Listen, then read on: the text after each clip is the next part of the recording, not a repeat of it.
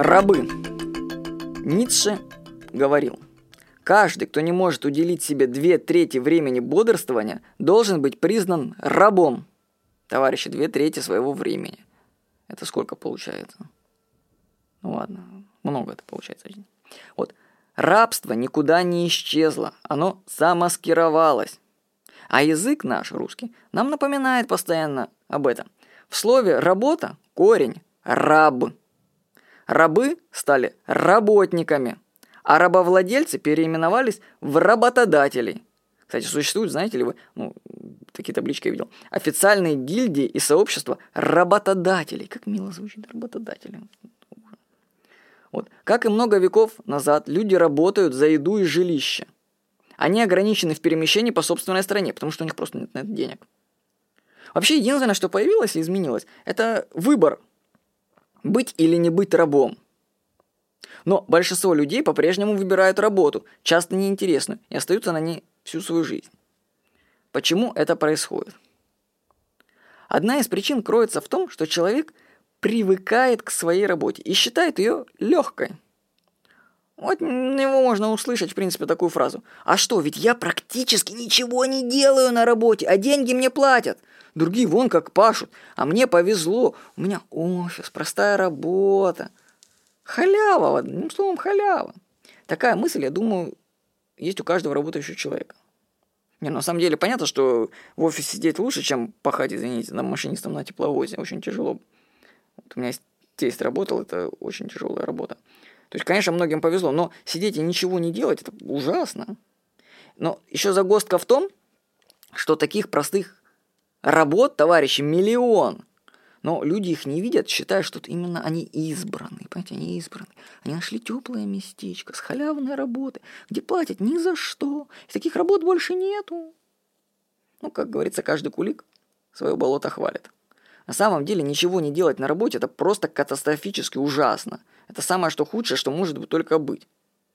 Вообще, в свое время я читал книгу Сикорского, по-моему, «Путь дурака». Вообще этого человека уже посадили за организацию секты, но мысли были умные. Вот. Так у него была одна простая фраза, товарищи. Работа – это для дураков. Вот. Вот я ее прочитал, и она меня зацепила. Как так? Я что, дурак? Я же в офис хожу, что я работаю.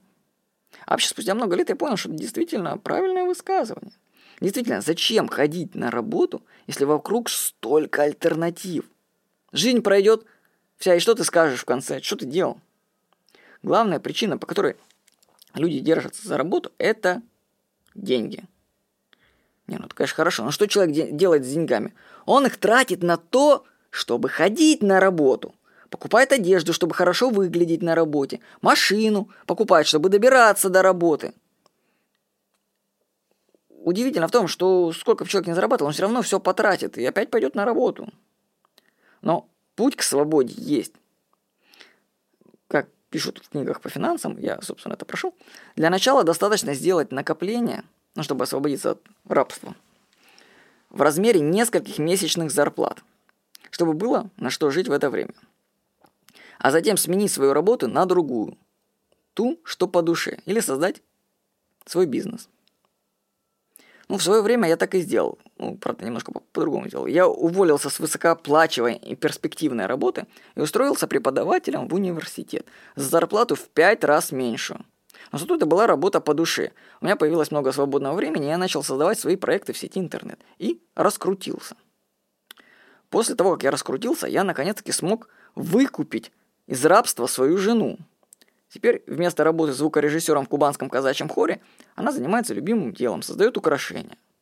Посмотреть ее результаты работы вы сможете на сайте darina.tv. Сайт, между прочим, в год посетила около 250 тысяч человек. Ну, а затем я выкупил из рабства маму. Вот теперь она работает на библиотеку Ку. Вот. Ну, папу осталось, но папу осталось, но он не хочет, а брата пока не знаю, как выкупить. То есть я выкупаю своих родственников из рабства даю нормальные занятия, где они могут иметь свободное время и заниматься более интересными вещами. Так что у вас цель есть, освободитесь сами из рабства и выкупите свою семью оттуда. В конце концов, жена не должна работать, если она этого не хочет. Товарищи, задумайтесь. Мужчины, вы должны зарабатывать в два раза больше за себя и за свою жену, чтобы раб... жена не ходила на какие-то туфтовые работы и не делала там непонятно что. Не, ну если женщина хочет работать, ну пусть ходит, но все равно женщине на работе делать нечего. Ну только так. Пусть детьми занимается. Вот. Так. Вообще, нужно понять одну простую вещь человек, который занимается делом с любовью, ну, работой, будет превосходить тех, кто делает то же самое ради денег. Таким образом, неинтересная работа делает человека просто неконкурентно способным. Он просто проигрывает даже в своей нише.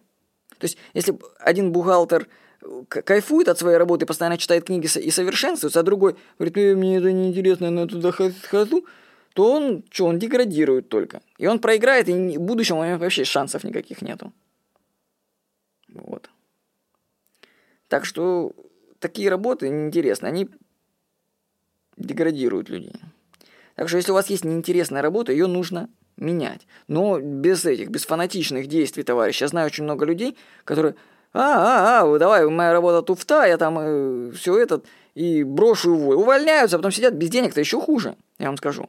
Сколько я знаю примеров, что люди без денег там вообще уволились, а денег-то у них нету, дело не пошло, и они сидят, и оказывается, что вообще без денег катастрофа.